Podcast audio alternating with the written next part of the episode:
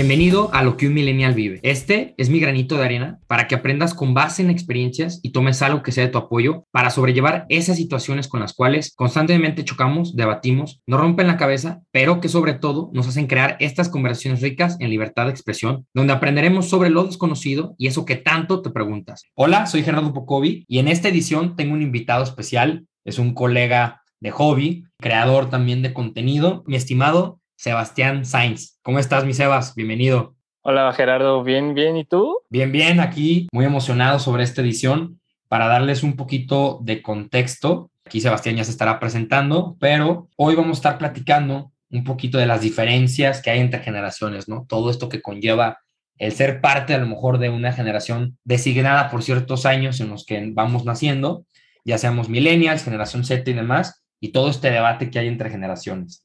Sin más ni menos, ¿quién es Sebastián Sainz? Primero que nada, Gerardo, pues muchísimas gracias por la invitación aquí a tu podcast. Y pues bueno, me presento para quienes nos están escuchando. Soy Sebastián. Como ya lo dijo Gerardo, somos colegas de, de hobbies. También tengo un podcast llamado Vamos a Intentarlo. Y pues bueno, este, me encanta, me encanta hacer esto que es el podcast. ¿Por qué? Porque ayudo a la gente, ¿no?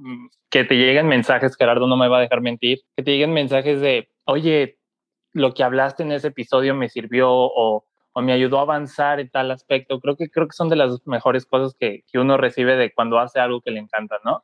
Y, pues bueno, eso es así como yo lo resumiría quién soy yo, ¿no? Una persona que, le encanta ayudar y, y, platicar y hacer todo este tipo de cosas. Y digo, algo que decía Gerardo sobre que vamos a hablar el día de hoy sobre la brecha generacional. Digo, pues obviamente Gerardo y yo no tenemos una gran diferencia de edad, pero esos cuatro, tres años que tenemos de diferencia, siento que sí marcan como esa diferencia, esa brecha generacional exactamente en ambos, ¿no? O sea, puede que suene muy bobo o que lo vean como, ay, es imposible, pero creo que sí hay cosas, tanto en mí como en Gerardo, que sí muestran esa diferencia, esa brecha. Sí, caray. De entrada, a mí para abrir el capítulo el día de hoy, pues bueno, tocar las, las diferencias que mencionamos, ¿no? Entre generaciones y cuáles son nuestras características creo yo principalmente que, número uno, a mí como Gerardo Pocovi, no sabes cómo me molesta que nos categoricen con un nombre. Siempre, siempre, siempre he estado peleado con que a todo mundo por ciertos años nos encierren o nos encasillen en ciertas categorías con un nombre, ¿no? O con etiquetas, ¿no? Pero qué, qué sentido que nos atacan, ahora sí que de este lado a los de la edad, ¿no? De ser más millennials, de esta parte que rompemos con lo preestablecido, somos gente que quiere cambiar todas las normas que hay. Somos agentes de cambio, la gran mayoría de nosotros. Tenemos proyectos o tenemos algo en el que queremos de verdad eh, contagiar a la gente, ¿no? Entonces, la generación Z, que no, no me dejará mentir aquí también Sebas, pues bueno, literalmente se vuelve, yo creo que el mejor amigo del millennial, ¿no? Somos generaciones particularmente parecidas, pero con rasgos distintivos, ¿no? Comenzando a preguntarte, mi Sebas, ¿Qué crees tú o qué ves tú ahora sí que dentro de tus amigos que has aprendido mediante el podcast también, que son estas diferencias de tu generación como generación Z? Mira, yo creo que para iniciar, eh, digo, porque puede que haya gente que no lo entienda o que más o menos diga, oye, ¿qué generación soy? ¿No? Porque muchas veces también pasa de que, ¿en dónde encajo? ¿No? Yo creo que como la mayoría de los sitios web y de todas las investigaciones te dicen que del 94 para acá ya eres generación Z. Y si eres del 93 para atrás, pues ya eres millennial, eh, generación X y toda esta onda, ¿no? Y respondiendo a tu pregunta, o sea, pues yo ubicándome en una generación Z, creo que lo que más hemos visto, tanto mis amigos invitados en el podcast, con, con las demás este, generaciones, por así decirlo, es como esa espinita, ¿no? De, de querer hacer un cambio. Tú lo mencionabas, ¿no? Somos agentes de cambio pero si no te has dado cuenta, o, si más bien si se han dado cuenta en los últimos años, hemos visto cómo pues ha, ha habido más activismo, ¿no? Desde, no sé, derechos humanos hasta el calentamiento global, ¿no? Y todos esos activismos han sido pues principalmente por personas de la generación Z, ¿no?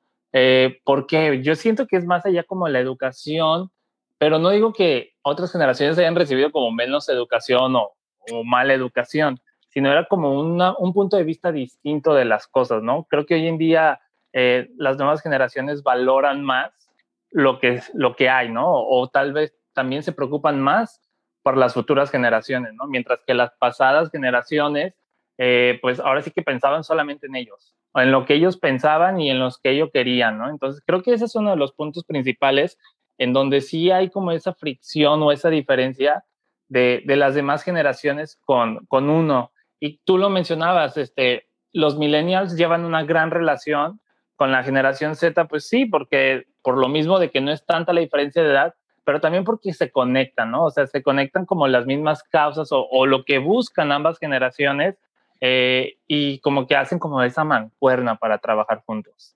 Claro, y que considero mencionas algo súper importante, ¿no? El tema de, de, las edades, ¿no? De los años que, pues bueno, varía entre autores, pero sí, más o menos entre del 96 para más viejitos, como dicen, entre que eres millennial y ya del 97 para allá, generación Z, ¿no? Pero algo que se me hace súper curioso, que a mí en lo personal sí me causó una reacción, vaya, me molesté, ¿no? Me, me sacó un poquito ahí de, de enojo, fue, y nunca, nunca lo voy a olvidar, un video de el máster Carlos Muñoz, ¿no? Este coach o consultor que, pues bueno, la gran mayoría me imagino lo conoce, si no lo conocen, búsquenlo, tiene contenido, cierto contenido de valor, hay otro que la real, o sea, por algo le dicen que es un vendehumos, ¿no? Es este cuate con barba larga, con sacos exóticos, que pues bueno, da consultoría a empresas y te ayuda, ¿no? En fin, el punto es que en uno de sus videos, eh, algo que me gustó mucho, es que está en, en, una reunión con unos ejecutivos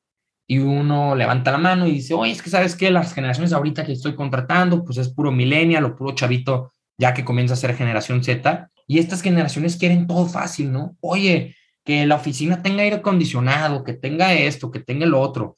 Se fijan un montón en las prestaciones, es que si no les pones este así, y lo que este cuate dice, claro, cabrón, le dice, pues obviamente estos brothers, dice, viven en una etapa o viven una etapa laboral sobre todo, donde saben que su conocimiento vale, sus habilidades valen, y no por eso debemos de, meritar a alguien nuevo, ¿no? A alguien beginner o alguien de una posición junior, ¿no? Que fue lo primero que, que me gustó. Lo segundo, y que fue lo que más me llamó la atención, le dijo, de seguro te llegan estos cuates, ¿no? Creo que le, a lo mejor te ha pasado, mi querido Sebas o alguien de los escuchas, que estás en clase y decías algo y el maestro, no, no, no, es que debe ser en tal formato, o no, es que debes de hacer esto. Y justamente por eso creo que nuestra generación se caracteriza más, que también lo dice este Master Muñoz, es que dice, claro, estos güeyes llegan y te rompen la madre con el esquema, ¿no? Te literalmente te vienen a formatear, a ellos querer enseñar nuevas estructuras de trabajo.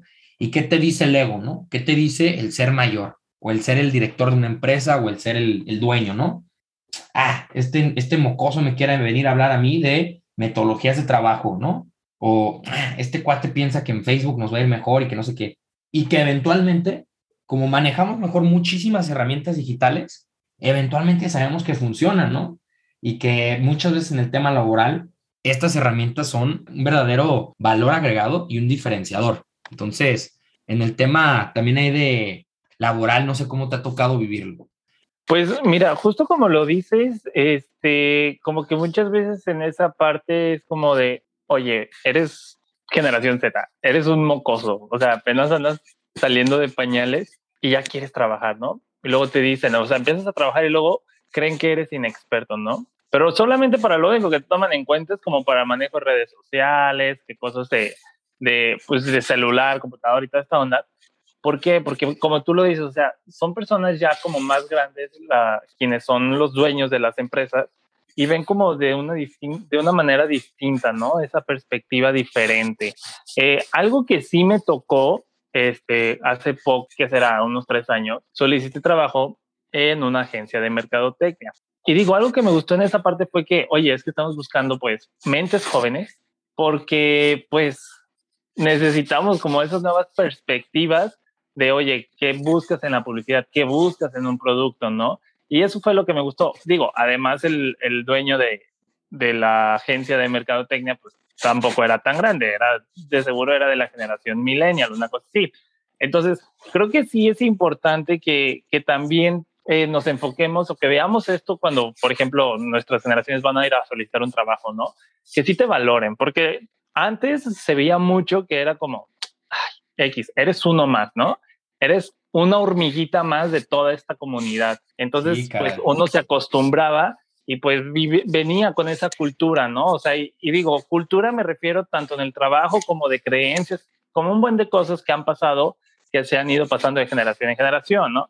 Pero, o sea, respecto al trabajo, creo que sí es importante que nos enfoquemos en eso, en, en que realmente busquemos como en que nos valoren y también, este, pues, no quedarnos callados. Obviamente no te digo, va, ve y grítale al jefe o a la jefa, pues, ¿por qué no? porque pues también hay respeto y hay niveles, por decirlo, pero el punto es que también este, tú te des como a respetar, vamos a decirlo así. Claro, y sobre todo el gran comentario que veo muy repetido, ¿no? De este tema, que ojo, si nos estás escuchando tú alguien, mamá, papá, señor, tío, tía, que luego por ahí me han llegado comentarios de centennials, como ahora les estén llamando, generaciones y demás, va mucho con el tema de que, oye, es que ustedes se quejan de todo y son generaciones de cristal. Ay, caray. Eso sí, eso como que lo dicen mucho, ¿no? Claro, y nos vamos metiendo y que de verdad a mí me causa también un enojo. Digo, caray, queremos hacer las cosas bien, queremos tener mucho empuje y que sobre todo se escucha mucho en los comentarios de personas mayores, obviamente, en el sentido de que es que son de cristal, ¿no? Entonces, híjole, no sé si te ha pasado algo ahí en la vida diaria que te haya resultado que hayas caído en, ¿sabes qué? Son generación de cristal tú y todos tus amigos. Fíjate que, que sí me ha pasado, pero creo que no me voy a ventanear porque luego voy a terminar cancelado. Pero, o sea, digo, creo que al final del día nuestra generación termina siendo, pues sí, encapsulada en eso de generación de cristal, ¿no? Eh, hasta cierto punto siento que a veces sí se llega como a exagerar de las situaciones, pero después te pones a pensar, ok, están reaccionando o estamos reaccionando, porque a veces también yo reacciono de tal manera, ¿no? Que, por ejemplo, eh, me voy a ir con algo que acaba de suceder hace poco, ¿no? La despenalización del aborto. ¡Ah! Dios mío, mucha gente, este, decía, no, es que ¿por qué lo hacen? ¿no? O sea, otras generaciones, incluso en nuestras generaciones, ¿no? Porque pues hay de, de ambos lados, ¿no? Hay de todo, claro. Exacto. Y, y, digo, así como hay generación de cristal, en nuestra edad también hay generación de cristal en generaciones pues más arriba, ¿no? Pero lo que voy es, por ejemplo, se dio esto del aborto y, y pues la gente que lo apoyaba, eh, la despenalización, pues de, de pronto fue llamado generación de cristal que porque pues no tenía sentimientos, que, porque, no sé, se enojaban fácil cuando se hablaba del tema, pero después veías a los Provida diciendo otros comentarios que también les calaban. Entonces, es así como una guerra que se van tirando de ambos lados, que bueno, al final del día creo que ambas partes terminan siendo generación de cristal.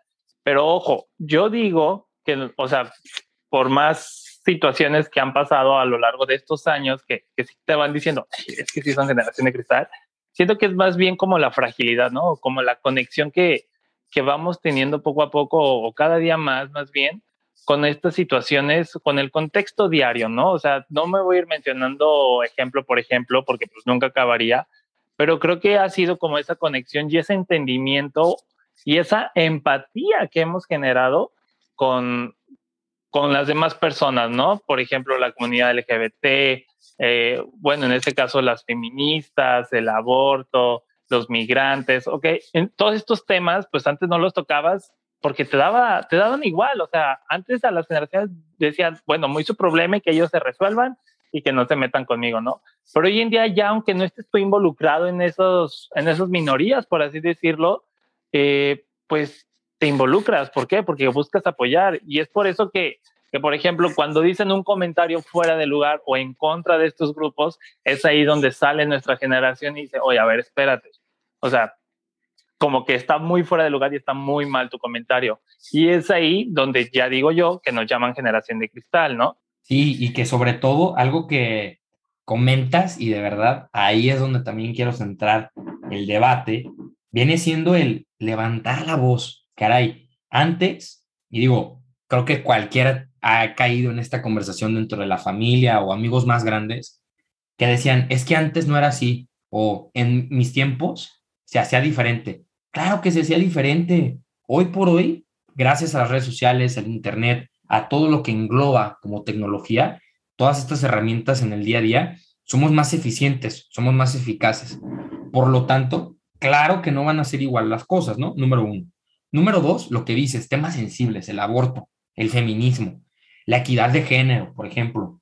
Hoy en día, de verdad, somos generaciones que levantamos la voz y que malamente, como generaciones a nivel global, porque esto me lo han comentado amigos eh, que he tenido la oportunidad de conocer de otras partes del mundo, me dicen, yo antes creía, ¿no? No, a lo mejor nada más pasa aquí en México o el típico, ¿no? En Latinoamérica por ser tercermundistas, no. Esto pasa también en, países primermundistas que por levantar la voz ya dicen, ah, caray, ¿cómo esto te molesta? Pues claro que me va a molestar X, Y, Z cosa, ¿no? Por ejemplo, el tema de las feministas, que se me hizo wow, que yo el, el movimiento lo empecé a conocer por movimientos en Argentina y en Francia. Todavía Argentina dices, bueno, es parte de Latinoamérica, ¿no? Alguien le podría poner un pretexto por ahí. Sin embargo, Francia, tú dices, oye, un país primermundista o Alemania, ¿no? Inglaterra. Toda esa juventud es la que está moviendo al mundo y que hoy por hoy, de verdad lo creo, no somos ya el futuro, ¿no? Y que también lo comentaba en edición pasada sobre el tema de participación juvenil, cada vez debemos de ser más influyentes, debemos de tener esta capacidad de meternos de lleno a algo y de defender lo que creemos, que eso creo que antes por el miedo al que dirán, se quedaban callados, ¿no? Exacto, y digo, o sea, yo lo veo tan siquiera, por ejemplo, con mi podcast, eh, digo, a lo largo ya de, pues, casi 100 episodios, he visto cómo, pues, por ejemplo, el tocar temas, por ejemplo, del VIH, el feminismo, el movimiento LGBT y más. Eh, eh, hace poco, o en uno de estos días, voy a estar tocando el tema sobre el arte del drag, eh, sobre los abusos sexuales, violaciones, todo este tipo de temas que, que hemos tocado en el podcast, pues antes y eran como vistos como, no, no los toques, es un tabú, esto está mal hablar, ¿no? Y todavía la fecha, ¿no? O sea, tú puedes mencionar incluso con tu bolita de amigos y más de uno se va a sentir incómodo o como que le va a hacer, o sea, como que le va le va a saltar el que menciones esos temas o que los abres, ¿no? Y creo que es otra de los puntos o de los o de las características de las generaciones de cristal, ¿no? Que, ya no, o sea, que ya no nos da pena o ya no nos da miedo hablar de las cosas, ¿no? Porque antes sí te quedabas calladito pero ahora ya lo hablas, o sea, porque son cosas que pasan y no las debes de pasar por desapercibido, ¿no? Entonces creo que también es uno de los puntos que está como en esa lucha, en esa batalla con, con las demás generaciones, ¿no? El, el que nosotros sí tenemos, por así decirlo, el valor de tocar este tipo de temas y el valor de hacerlo sin miedo. Sí, y que creo que muchas veces lo que tú decías, ¿no? De tener el valor de decirlo, ya está llegando a áreas donde antes no veíamos no nosotros, digo, lo, lo digo más como sociedad, ¿no? Antes no se veía esto de levantar la voz y tener el valor de decirlo, ¿no? Área en la que sea, literalmente me, he topado muchos comentarios y digo, yo sí no me da pena ni comentar nada, pero por ejemplo, hasta dentro de comidas familiares, comidas con amigos y así, claro, todos pensamos diferente y demás, pero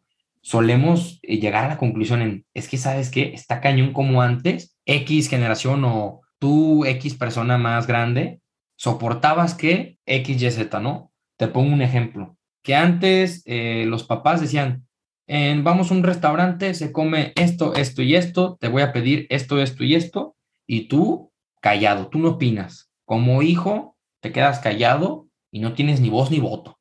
Y hoy en día, como dicen, ¿no? O sea, los patos ya le están tirando a las escopetas, pues no, no es que los patos le tiren a las escopetas. Sin embargo, resulta ser que sí, el niño tiene una opinión, eh, ya después eventualmente deja de ser un niño, crece, estudia a la universidad y que imagínate que no se supiera expresar, que no sepa decir lo que piensa.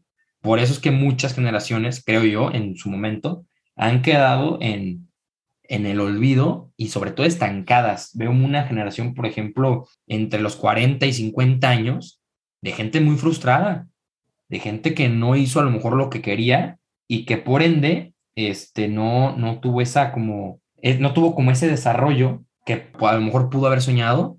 Y yo he escuchado mucho en, te digo, personas arriba de los 40 de que, oye, a tu edad me hubiera encantado tener esa oportunidad, híjole, no me animé. Y que nosotros no nos vamos a quedar con las ganas y lo hacemos hoy porque queremos, porque podemos.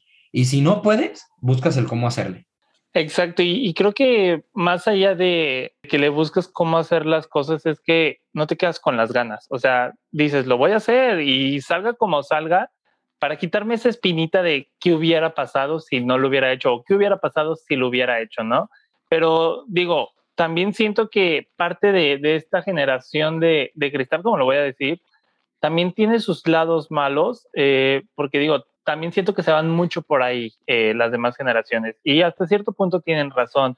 Eh, justamente Gerardo checaba como varios reportes e informes, pues justamente de esta generación, la generación de cristal, y, y uno de los puntos como más feos es que muchos de, ahora sí que muchos jóvenes, por así decirlo, sufren de ansiedad y depresión, ¿no? Voy a decir esto, o sea, antes no veías esas cantidades o esos números de de personas con depresión o ansiedad, pero ahora lo ven más en jóvenes y pues sí, jóvenes de nuestra edad, ¿no? Y digo, todo esto se debe pues, por lo mismo de, de que se frustran tan rápido, o sea, de que, por ejemplo, si no están de acuerdo con algo, a veces el callarlo o el que no lo callan se frustran, pero también este, tienen como esos picos de, de estrés o, o, de baja autoestima, vamos a llamarlo así porque también me ha pasado, que hacen que te, que te, que te dé ansiedad, te estreses, te, te pongas triste porque no estás logrando lo que te estás proponiendo, ¿no? Porque hoy en día esta generación es la que más conectada está con las redes sociales y por las redes sociales también llega esa parte de, de querer aparentar o de querer ser lo que otras personas están mostrando que son, ¿no? Y es ahí donde volvemos a lo mismo, al circulito de, ok, esa generación de cristal es tan frágil que si no logra ser como esas personas, también va a caer en una depresión o en una ansiedad, ¿no? Entonces, siento que también es parte fundamental de que nos hayan llamado así, generación de cristal, porque también tenemos tanto nuestros puntos fuertes como nuestros puntos más débiles, pero esos débiles también es como importante verlos, ¿no? O sea, no pasarlos por desapercibido. Sí, y que creo que también esto es parte de un tema que quiero poner sobre la mesa, que es sobre todo el impacto que tenemos y estos aportes que damos como generaciones, ¿no? Bien creo, como le decía en un inicio, que la generación millennial y generación Z se llevan muy bien, ¿no? A final de cuentas, tenemos lo que es una buena combinación de ideas, somos agentes de cambio. Sin embargo, ¿cuáles crees tú que son los impactos principales que la generación Z y también, si quieres, de la millennial, que has visto aportamos como generación? En comparación, pues, con los que ahorita pudiéramos llamar que ya están viejitos.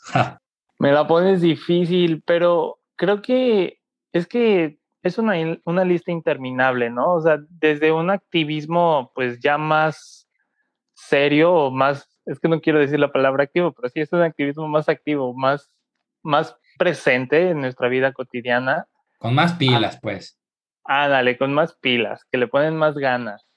Eh, pero también hasta, por ejemplo, la tecnología, ¿no? O sea, me voy con cosas súper acá extremas o muy grandes, pero o sea, si no fuera por nuestras generaciones, pues, ¿qué sería de la tecnología? O sea, nunca nos hemos preguntado, oye, si la tecnología, no sé, se hubiera hecho, pero nosotros no estuviéramos, ¿qué pasaría con las generaciones de arriba? O sea, con nuestros papás, con nuestros abuelos, nuestros tíos, o sea, ¿qué sería de ellos si no hubiera un chavo, una chava que les dijera, oye, mira, para esto sirven esas aplicaciones, para esto sirve el celular, de esta manera se maneja, de esta manera puedes arreglarlo, ¿no? Porque también muchas veces como que piensan que, que no sabemos nada, pero claro que no.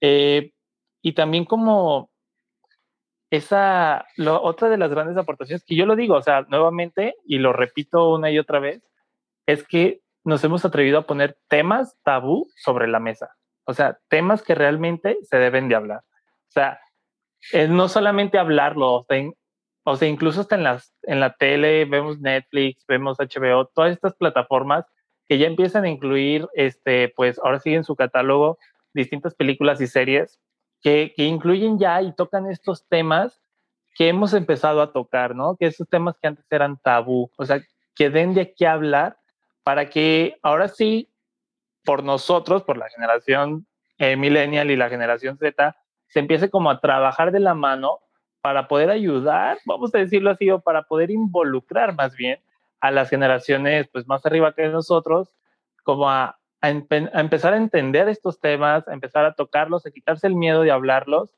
y, y, de avanzar, ¿no? De avanzar como sociedad en general, porque siento que, que entre todos nos ayudamos, o sea, tanto de los más grandes como los más jóvenes, nos empezamos a ayudar en, ok, esto está pasando, de esta manera yo lo resolvía, pero nosotros ahora lo debemos de resolver así, ¿no? Entonces, es como una, es como una cuerdita, ¿no? Que todos van agarrados de la mano como trenecito, como cuando ibas en el kinder, que, que entre todos van llevándose por un solo camino.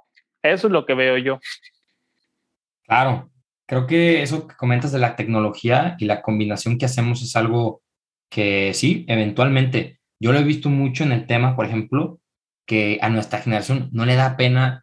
Ejemplo número uno, estás en un restaurante, oye, ¿sabes qué? Venía una mosca en, el plato, perdón, pero pues, me lo puedes cambiar como en buena onda, ¿no? O en el tema de, oye, no se vale este trato en X lado, ¿no? O sea, también eh, como expresar, oye, esto no me gusta, pero ¿cómo le podemos hacer, no? Creo que también es algo mucho que identifico de nuestra generación y que, pues bueno, ahora sí que acercándonos a la parte final de este episodio, como ya lo saben, tenemos la sección de matar el mito. Así que, mi estimado Sebas, a matar el mito, todo tuyo.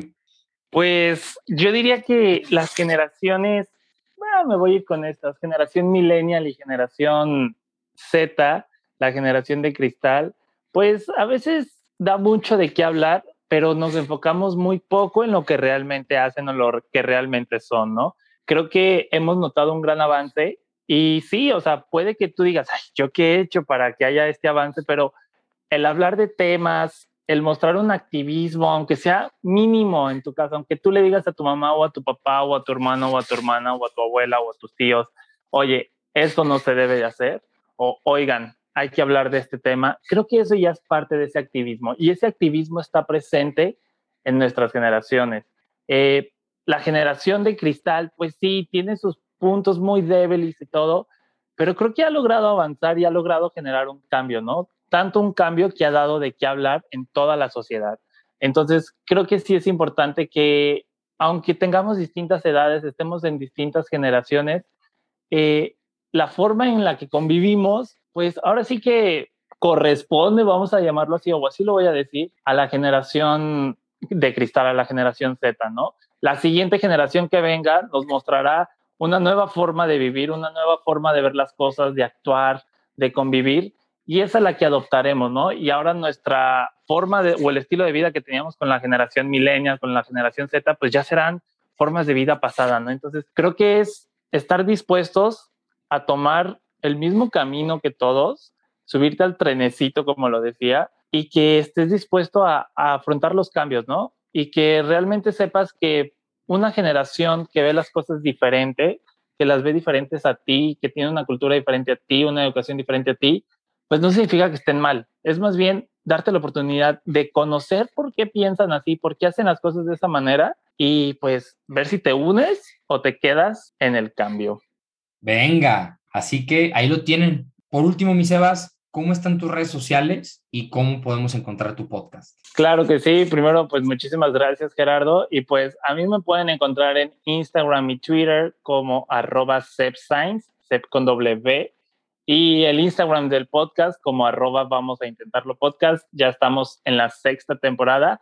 Y pues bueno, lo pueden encontrar en todas las plataformas. Perfecto. Y sobre todo, la colaboración que hicimos. También yo de invitado en su podcast. Y pues bueno, Ahora sí que aquí lo tienen. Aquí no se juzga, aquí se busca exponer y compartir tal cual lo que un millennial vive. Muchísimas gracias y nos vemos en la próxima edición. Hasta luego.